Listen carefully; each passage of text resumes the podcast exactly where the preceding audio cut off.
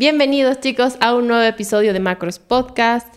Hoy vamos a estar hablando tal vez de términos un poquito más científicos, pero muchas personas se van a identificar con el tema.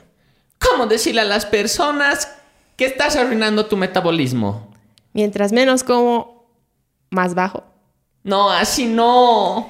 Una dieta muy extrema puede dañar tu metabolismo. Así sí, entonces alístense chicos, vamos a estar hablando sobre este tema. Y bueno, dejen sus comentarios abajo al final del video, no olviden suscribirse y darle like. Así que arrancamos.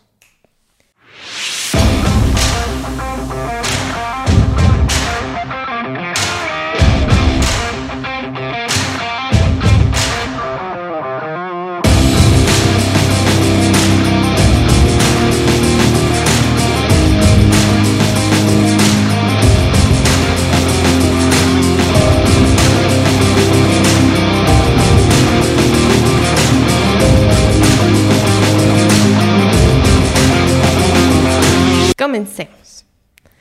Eh, como estábamos diciendo al principio, es, era es un tema de que, qué pasa con tu cuerpo en específico. O sea, van a poder entender hoy día cuáles son las reacciones que causa una persona cuando eh, hace una dieta que es muy reducida en calorías o tal vez simplemente se pone a ver una dieta en internet o ve que una amiga ha bajado de peso y dice, ¿qué has hecho? O decide cortar de un día al otro los carbohidratos. Y hace un cambio muy brusco, una restricción muy severa, digamos.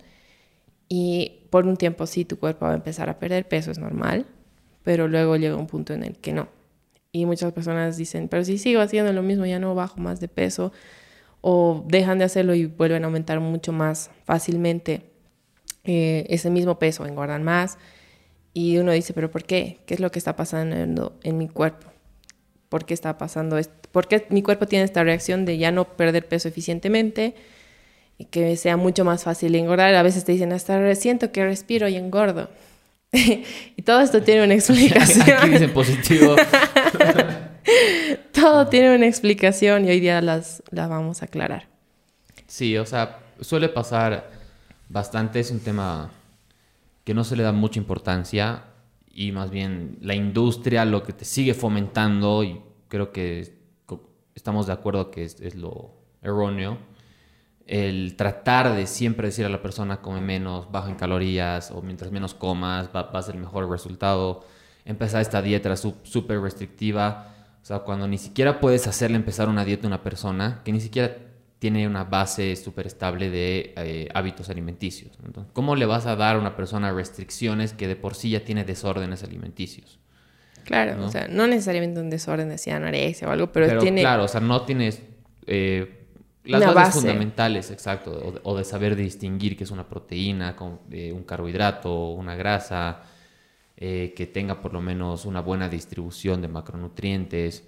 Eh, no necesariamente súper precisa, ¿no? Pero que, tenga hábitos de buenos, ¿no? O sea, que su desayuno no solamente sea, no sé, lanzo ejemplo, una marraqueta en el desayuno, de ahí como una porción súper pequeña en el almuerzo y de ahí ya no como nada durante el día o en la cena, no sé, no, pero me como un paquete de galletas, ¿no? Entonces ahí te das cuenta que la persona cuánto habrá comido en ese día, ¿no? Pero piensa que está haciendo lo, correcto como ahí tú dices, eh, muchos nosotros pensamos que tal vez, alguna vez a mí también me ha pasado eso de que, ay, no tengo que comer menos, me he inscrito a esto que era batidos de Herbalife. obviamente he bajado bastante, eh, debe bajar unos 5 kilos, pero luego yo ya notaba que algo no, no estaba yendo muy bien, porque tu mismo cuerpo en algún punto te lo hace saber, ¿no? Eh, cuando estás consumiendo menos calorías, al principio aguanta tu cuerpo, es como que va a ir con eso y llega un punto donde te va a decir, no, ya hasta aquí hemos llegado y tú lo vas a notar. ¿En qué yo he notado eso? Era, en esa época yo jugaba tenis y jugaba bastante, jugaba por lo menos unas tres horas al día.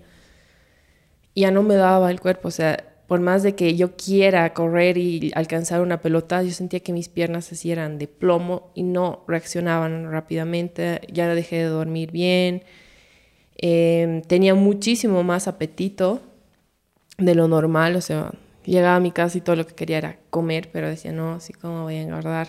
Pero ya son formas de tu cuerpo que te está dando a entender que hay algo que no está yendo acorde al, su plan principal, que es sobrevivir. Y eso es lo que hace tu cuerpo, o sea, se adapta a la situación y de alguna forma eh, tu metabolismo también no va a ser tan, tan activo, por así decirlo, como estaba haciendo al principio. Claro, porque no tiene los, las herramientas necesarias para cumplir otras funciones, entonces no es efectivo justamente tu, tu metabolismo, porque como tú dices, la, la principal función es mantenerte vivo, entonces si tengo pocos recursos en mi organismo, ¿cómo puede darle el organismo esa prioridad a una pérdida de grasa? ¿Cómo puede darle prioridad a que rindas en una disciplina, a que tengas energía, a que te recuperes de buena manera? Si está combatiendo con, con que tu sangre circule, digamos, ¿no? Por lanzar un ejemplo, o sea, por, por hacerte por mantenerte vivo, le está luchando, no puede darle prioridad a otras cosas, ¿no? Entonces, mientras menos le des, entonces, o cuando una persona ingresa a hacer un plan de alimentación. Espera. No, no, no. ¿Seguro? Ay, me asustó.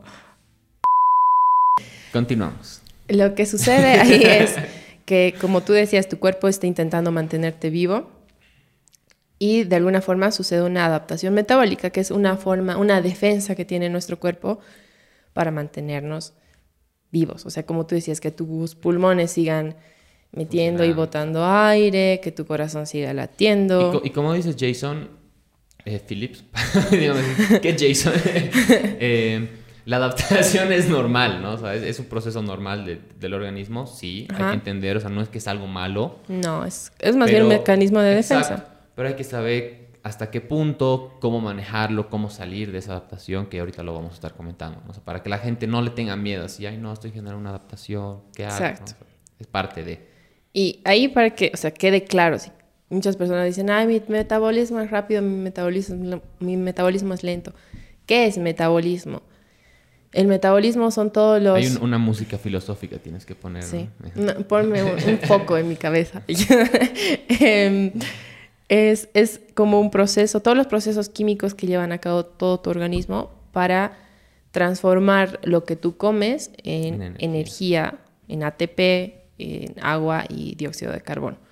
Entonces, básicamente es como eh, la capacidad que tiene nuestro cuerpo para que nosotros podamos movernos y que tengamos esa energía de realizar todas esas actividades que hacemos diariamente, desde las voluntarias hasta las involuntarias, que es respirar o parpadear, digamos. ¿Y eh, a qué nos referimos cuando una persona dice, ay, tengo mi metabolismo rápido o acelerado?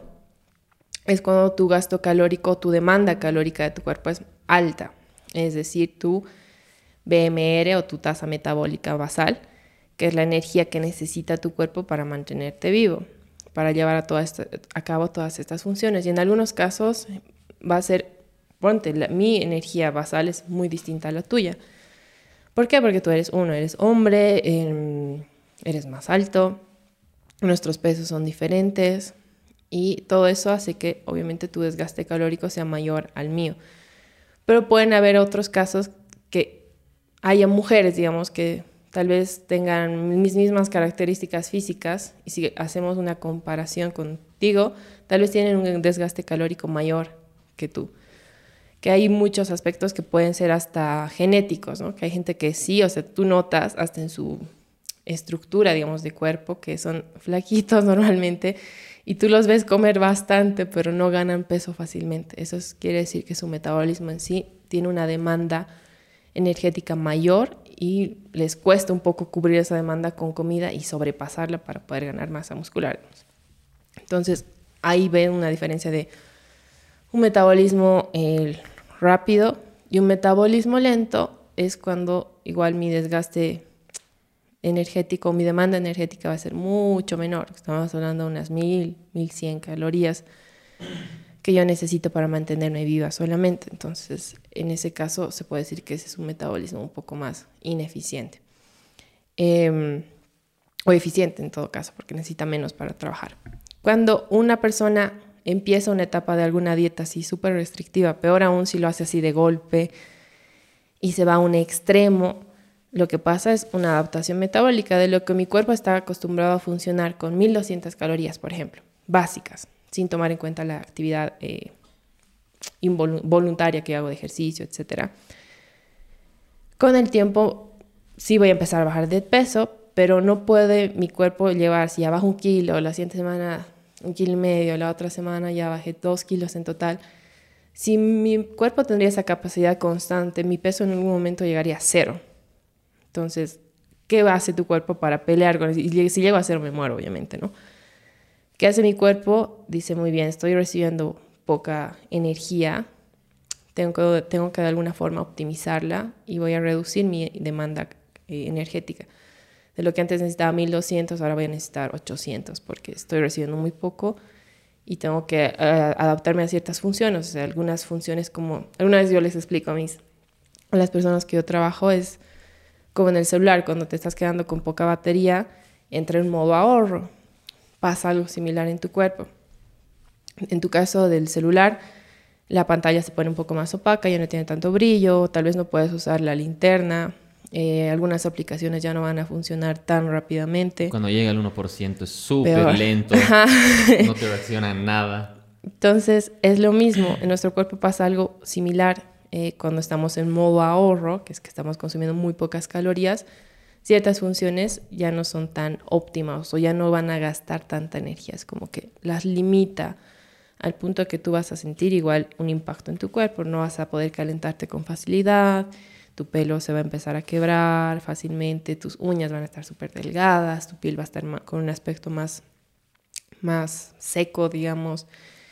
Eh, tu rendimiento va a empezar a ir de picada. Entonces, todas estas cosas, tu cuerpo como que las sacrifica para mantenerte vivo. O sea, te estás haciendo mierda.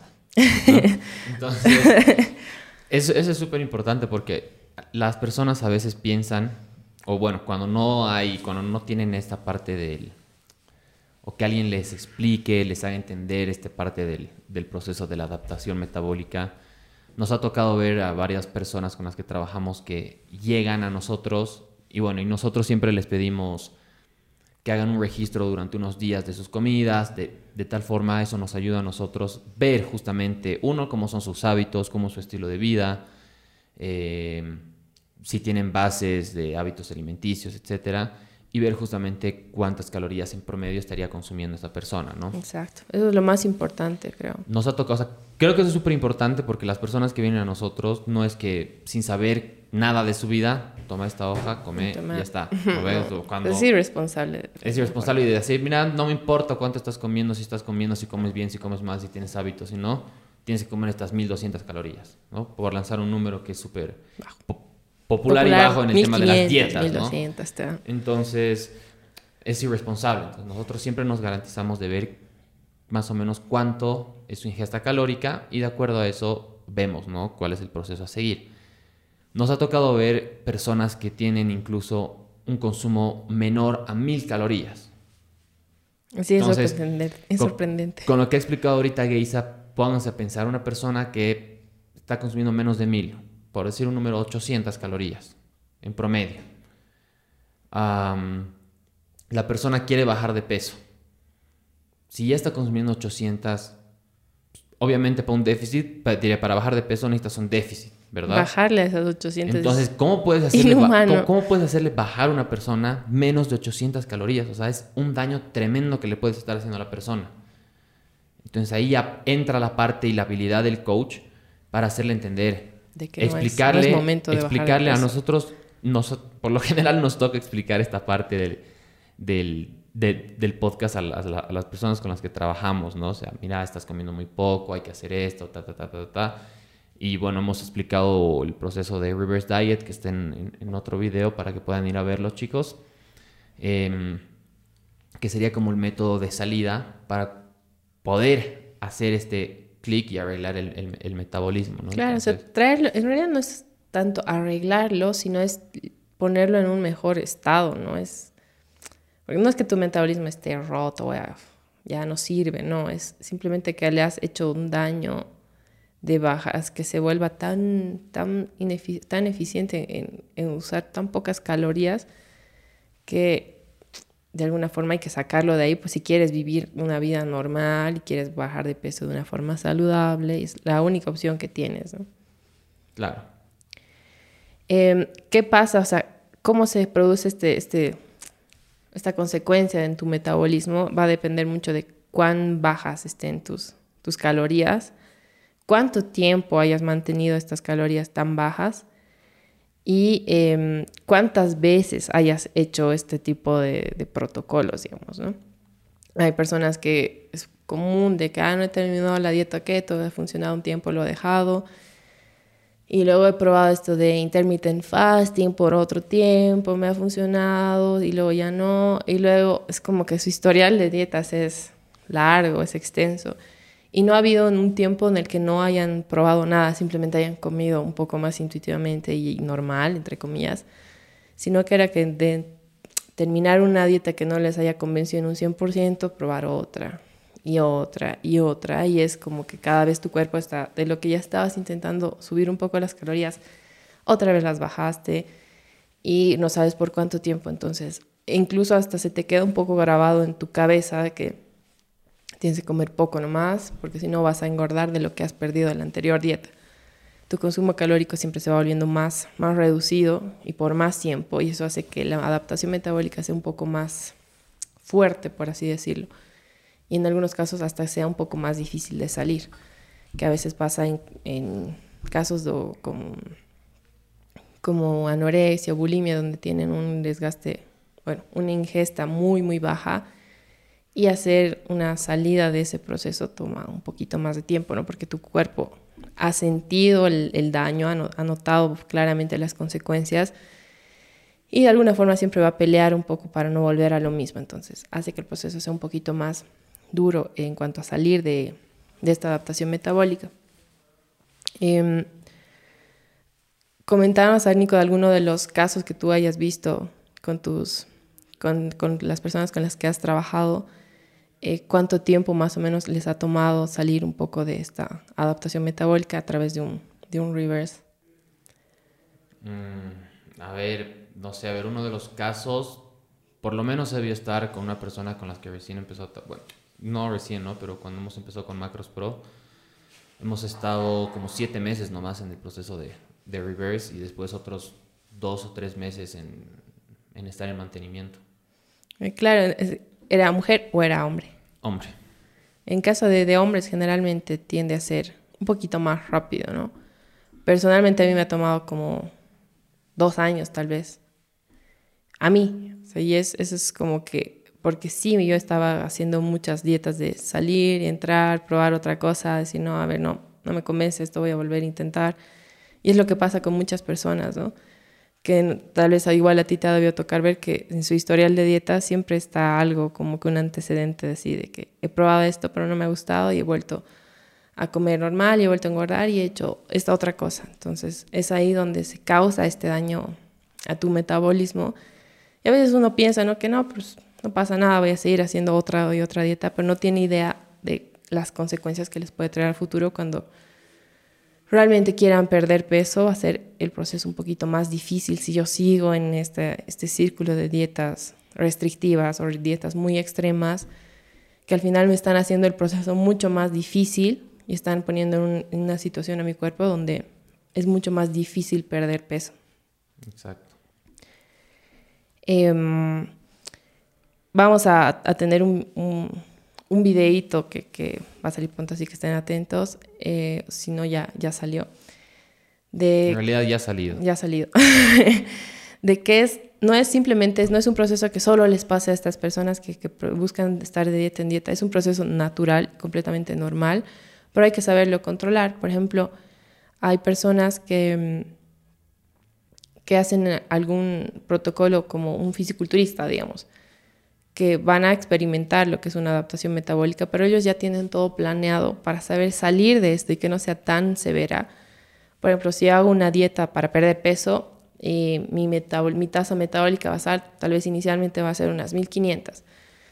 Después de una etapa de pérdida de peso, que busco estar en un porcentaje muy bajo de, de, grasa, tal vez esas 1500 van a bajar a unas 1000. O sea, es normal que baje pero yo tengo que ser consciente de eso y saber en qué momento debo parar el proceso de, déficit, cómo tengo que salir y eh, retomar otra vez esas 1500 calorías que yo tenía inicialmente. Entonces, es un tema de saber planificarlo. el tema de bajar de peso no es algo que yo deba hacer así irresponsablemente, simplemente haciéndolo por mi cuenta o viendo una revista, ¿no? Siempre es bueno asesorarse con alguien para evitar todo este tipo de consecuencias y uno tenga eh, resultados buenos a largo plazo. Claro. Muchos piensan igual que el proceso de entrar a hacer una dieta tiene que ser así súper rápido, eh, ver resultados al instante, cuando no saben con qué daño ya están entrando, ¿no? Es como que vayas a hacerte un chequeo al doctor y que vos le digas, no sé, a ver, voy a lanzar el ejemplo de, me quiero operar los ojos, ¿no? De la vista. Me quiero operar de la vista, eh, pero el fin de semana necesito estar así con la vista a 100 puntos porque tengo una carrera de autos.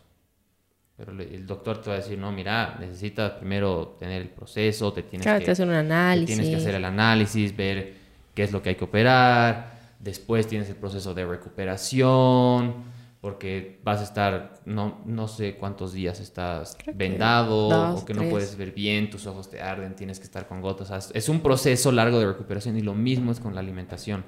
No es que entro, bajo de peso, chao dieta, y de ahí ya listo, ya, ya, ya, me veo como quiero, ahora qué hago. ¿no? Entonces la gente tiene que entender igual que es un, es un proceso que tiene que ser ejecutado de la manera correcta porque se está jugando con la salud de otra forma. Por más de que busques un, una meta estética, igual estás jugando con tu organismo. No tienes que buscar respuestas rápidas o o buscar fajas reductoras, masajes, pastillas, el daño que le está haciendo a tu cuerpo es, es, es, tremendo. En cambio, si lo haces de una manera consciente, responsable, eh, siendo guiado, guiada con, con, con personas realmente que, que, priorizan tu salud y no simplemente el hecho de que subas una foto a, a tus redes sociales y decir, miren, estoy bien. ¿Por cuánto, ¿Por cuánto tiempo vas a estar así? Ahorita hay que ser así francos y directos porque la gente cae, cae en eso porque obviamente es lo que suena más atractivo, ¿no? Lo que se ve más atractivo. Escucha, dos meses, reto de X días. 90 días. Me voy a ver así. Acabas los días y el, la, la, persona que te está haciendo el reto te va a dar una patada y te va a decir, bueno, ahora empieza el otro reto. Contigo ya cumplido. Y te va a dejar a la, a la deriva. Te va a dejar a la deriva. ¿Y qué vas a hacer luego? ¿No? Entonces, necesitas tener realmente una persona que sepa eh, cómo sacarte justamente de ese proceso de adaptación, cómo introducirte posteriormente de nuevo un déficit, cómo te va a sacar de ese déficit, porque en el déficit uno genera adaptación de igual manera, ¿no? Como estamos escuchando hace un instante, cuando uno hace dieta, es normal que la persona pase hambre. El rato que cuando estás en un déficit calórico, la persona deja de sentir hambre, y ya está generando una adaptación, entonces ya, ya, ya, tiene que ser una alarma. Entonces tienes que tener igual juegos de incrementos, de reducir, de aumentar de las calorías para que no genere esa adaptación durante el proceso de, de déficit. O sea, no es así nomás meterle las 1200, eh, 1500 calorías a una persona. Muy bien, cumpliste con las 12, eh, 9 semanas del déficit, etcétera. Ahora, ¿cómo sales? ¿Cómo vas a volver a tus calorías de mantenimiento? Y ahí es donde viene el famoso efecto rebote. Si no salgo de una manera adecuada, em, con cambios progresivos, midiendo mi biofeedback, estando pendiente de cómo está mi recuperación, mi calidad de sueño, mi rendimiento, no puedo saltarme de las 1600 que tenía de déficit a las 2300 ponte o, 2000 que estaba eh, que son mis calorías de mantenimiento. No, no puedo hacer ese salto como dices, es eso del efecto rebote. O sea, algunas personas se preguntan, ¿por qué? ¿Por qué sucede el efecto rebote? Es eso, o sea, como mi metabolismo se ha vuelto tan lento, o sea, tan necesito muy pocas calorías, es mucho más fácil excederlas. O sea, tal vez de lo que estaba consumiendo así súper pocas mil y mi tasa metabólica igual bajó un montón. Ya de la nada digo, no, ya no quiero hacer esta dieta, ya me aburrí y de la nada empiezo así a darme todos los atracones que no, no podía antes, empiezo a comer un montón de carbohidratos porque los extrañaba un montón y es mucho más, el excedente va a ser mucho más grande, o sea, de lo que antes mi cuerpo necesitaba 1500 para vivir y ahora necesita 800. Si yo como 2500, ese excedente va a ser muy fácil acumulado como grasa, ¿no? Y eso es básicamente lo que uno quiere evitar cuando está terminando un déficit. Por eso se utiliza lo que es el reverse diet para ir subiendo poquito a poco las calorías y traer de nuevo hacia arriba tu, tu metabolismo para que ya tú te sientas igual cómodo otra vez con otra una cantidad buena de comida, tu relación con la comida igual se mantiene buena en todo el proceso, no generas ningún miedo a ningún alimento en específico, em, hasta incluso ya tienes más libertad un poco de, escoger tus algunos alimentos que no necesariamente son muy nutritivos, pero sí te, te gustan comerlos de cierto, cada cierto tiempo. Entonces, es, es importante que las personas sepan que no es entrar en una dieta y salir de otra, que eso puede causar un daño al metabolismo y que cada vez que cuando el objetivo sea perder peso busquen un buen asesoramiento. Si hay alguien que lo está poniendo así, ah, no, ya toma esta dieta 1200, no es el mejor, eh, eh, la mejor ayuda. Podrían buscar en otro lugar, como nosotros. y por otro lado, eh, evitar hacer estas, estas dietas demasiado bajas, evitar estos retos de bajar quién pierde más peso en un X tiempo las consecuencias. Como en ese caso que, hablábamos, eh, no me acuerdo en qué episodio, sobre mm, este estudio que se hizo sobre los participantes de, ah, The, Biggest, Loser, que es justamente cómo les hacen, muestran obviamente el proceso de cómo han bajado de peso, porque obviamente han estado con dietas súper restrictivas, pero luego lo mismo que pasa en los challenge. O sea, realmente, eh, o el dato que ha soltado en el tema de las dietas, en una historia reciente, hace unas dos semanas creo que hemos hecho. Ah, sí, sí. ¿Cuánto era el porcentaje de las personas que, que no han subido de peso luego de haber hecho una dieta? Ah, que era el 5% de las personas era, o sea, si habían perdido 10 kilos, no los volvieron a recuperar después de tres años. O sea, Entonces, su pérdida de peso. Y el otro 95% han sí, recuperado. recuperado. ¿no? Ahora también hay que considerar la forma como uno recupera, porque obviamente cuando estás incrementando tus calorías o haciendo el reverse diet, no es que te vas a mantener con, con el peso que has llegado hasta el, o, con, o con el que has sacado el déficit. Evidentemente vas a incrementar, pero la cosa es cómo es ese incremento, si es eh, en cuánto porcentaje es grasa, cuánto es músculo, etcétera. O sea, no, pero súper importante cómo este tema de las dietas basado en estudios, ¿no? O sea, no es que estamos lanzando por lanzar, realmente eh, y la gente nos ha respondido de, esa manera en la encuesta que hemos hecho, que realmente creen que las dietas traen más, más problemas que soluciones cuando uno busca las, las dietas restrictivas o extremas que quieren resultados rápidos, ¿no? Con la gente que trabajamos, cuando, cuando ya empiezan a hacer el déficit, para empezar, quiero aclarar que las personas cuando empiezan a trabajar con nosotros, muy, eh, muy poca, inclusive creo que el, menos del 1% entra directo al déficit porque nosotros no podemos hacerle ese daño, ¿no?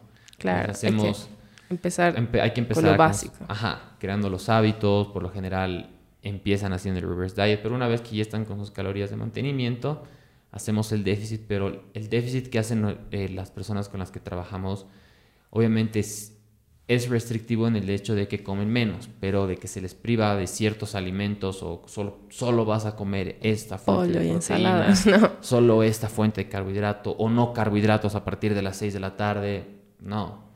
Sino la, la persona tiene la libertad de escoger los alimentos que más le gusta, incluso hay días que, que aprovechan para comerse una hamburguesa y un día normal, digamos, sin decir que es el cheat day donde exageran y ven muy buenos resultados porque se les ha creado durante el proceso antes del, de la dieta o del déficit estos hábitos alimenticios y esta buena relación con la, comida, que es lo más importante.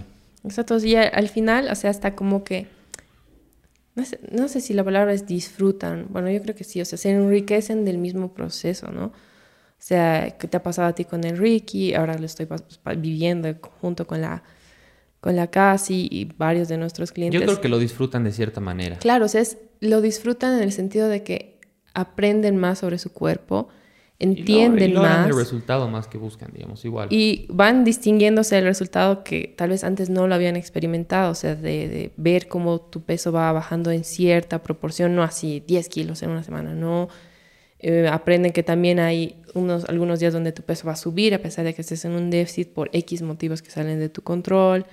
Eh, como que empiezan a utilizar más las variables a tu favor. Por ejemplo, no sé, ya, ¿qué puedo hacer para que este proceso sea aún mejor? Intenta dormir un poco más, mantén tu consumo de agua siempre óptimo, como que buscan ya ciertos aspectos para seguir mejorando. Entonces, va más allá de, ay, no me estoy muriendo de hambre y no, no puedo comer nada. No, es, aún así aprenden en ese proceso y lo, lo disfrutan. Obviamente en un déficit no es que digas, ay, qué lindo estar en un déficit, tiene sus, no, pues, tienes sus pros. estás un poco más cansado, es normal, son cosas que, que, tienes que pasar en el déficit. Claro, pero siempre nosotros como que buscamos que cuidar a, las personas que están en déficit, que no lleguen a tener demasiada hambre o se les corta el hambre por completo, o que su rendimiento ya sientan que no se pueden mover. No, si, si van a haber días donde tu cliente te dice, mira, no, hoy día me he sentido como que no podía dar mi 100% en mi entrenamiento, pero yo sé que es parte del proceso y nosotros sabemos si esto está pasando muy frecuentemente y es momento de hacer algún ajuste para evitar que eso vaya siendo algo más normal y la persona ya esté eh, entrando en un lugar que no es el, el adecuado. A veces poner en déficit, yo siento que es como que meter a alguien así en el agua y cuando antes de que se esté ahogando hay que sacarlo porque no es un, un escenario sano. O sea, un déficit no es, no es sano. No es algo que tu cuerpo busque, digamos. Es un estrés para el organismo. Es una forma de estrés. Justamente está en, en, su estado de alerta. Pero yo creo que la palabra clave en todo esto, cuando trabajas con un coach realmente que, que puede ayudarte de la manera adecuada, es que la persona genera conciencia de lo que está pasando. O sea, no, nosotros siempre nos preocupamos en explicarle el porqué de las cosas. Vamos a hacer esto debido a esta razón, eh, vamos a evitar hacer esto, trata de hacer lo otro por esta razón. No simplemente toma, allá tú, nos vemos en un mes, sino estos controles que tenemos con las personas semanales, justamente para explicarle, hacerle entender este proceso, hacerle entender que no está solo, y ahí es donde crea conciencia. Con el punto que una de las personas con la que estaba trabajando me dijo, mira Nico, eh, mi entrenamiento se está empezando a poner mucho más intenso y la persona estaba en déficit. Se está poniendo mucho más intenso, pero realmente mi cuerpo ya no me está dando. O sea, ya te está mandando una señal. Realmente estoy muy cansado y, quisiera salir del, del, déficit. Y me ha dicho, ¿estás o sea, y le preguntas, ¿realmente estás seguro? ¿Estás de acuerdo? ¿Va a pasar esto, esto, esto? O sea, le presentas futuros escenarios, qué es lo que puede pasar y, y la persona te lo tiene que aceptar o, o no, digamos. no, mentira, mejor esperemos un poquito más o sí acepto, ¿verdad? Tampoco es que nosotros impongamos las, las, las reglas, ¿no? No, claro que no. Entonces ahí no hay, esta persona me dijo, sí, estoy, estoy, estoy de acuerdo porque está muy intenso mi entrenamiento y... Ya había, viajado, ya, había ah, ya, había bajado una cantidad considerable de peso. Exacto, o sea, él, él, él estaba súper contento con lo que había logrado, pero me dijo, sí quiero salir, pero eh, ahora quiero enfocarme más en rendimiento y luego ya en un futuro vemos si, Hacen otro si, déficit. si vuelvo a hacer otro déficit, pero por el momento mi entrenamiento es intenso y quiero, y quiero cubrir con los, con los requerimientos que, que conlleva esto. ¿no? ya, buenísimo. Hemos empezado a salir, estamos en reverse diet otra vez. Si no me equivoco, ya estamos en la tercera o cuarta semana de estos incrementos y seguimos midiendo biofeedback, cómo se está sintiendo, controlando el tema del peso, ha bajado muy buen porcentaje graso. Entonces la, la persona estaba contenta y es esa relación que uno crea además con el coach, ¿no? Y la conciencia que tiene la persona. Claro, es, es eh, viven el proceso juntos.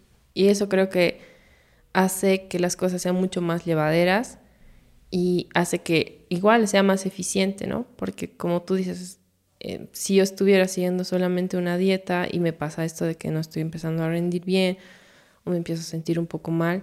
¿A quién acudo? ¿A quién acudes? Eh, muy pocas personas van a saber que, cómo reaccionar o te van a decir, no, aguanta un poco más o no, no, es, si no cumples no vas a ver resultados, pero cuando ya es momento de que salgas porque hay algo que ya te está empezando a molestar un poco, que en este caso era quería, que quería enfocarse más en el rendimiento o en algunos casos ya son cosas como la que, que, explicaba al principio de que se te empieza a caer tu cabello, ya son cosas un poco más de salud que tienes que saber en qué momento ya saber salir de si ya fue suficiente este déficit, mm, tengo que hacer algo al respecto y muchas personas no saben qué hacer incluso después. Entonces, creo que es eh, una inversión, porque obviamente un servicio de nutrición no es gratis, pero es una inversión que tú haces a largo plazo para evitarte todos los problemas a veces que uno tiene por hacer dietas porque sí, sin ninguna, ningún asesoramiento o ayuda.